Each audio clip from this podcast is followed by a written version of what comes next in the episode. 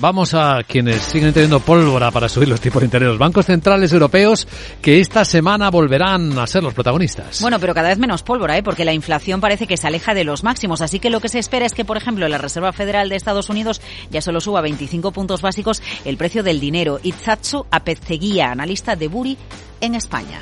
Y esperamos que por fin lleve a cabo el tan ansiado giro moderado y que suba los tipos en solo 25 puntos básicos. Creemos que este enfriamiento de las presiones inflacionistas pues es el principal argumento a favor de un enfoque menos agresivo y bueno, también de cara a la reunión del miércoles, pensamos que la cuestión clave para los mercados va a ser si el banco insinúa de alguna manera que pueda haber una pausa en el ciclo de endurecimiento tras la reunión de marzo. Y luego llegará el Banco Central Europeo el jueves. Ramón Zárate.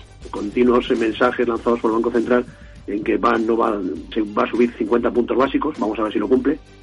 Bueno, los bancos españoles en bolsa, Luis Vicente, fíjate, en el año Santander 13, CaixaBank 10, BBVA 14, Sabadell 32. ¿Cómo gestionamos estas subidas de la banca en bolsa beneficiada por la subida de tipos de interés? No está deteriorada la mora.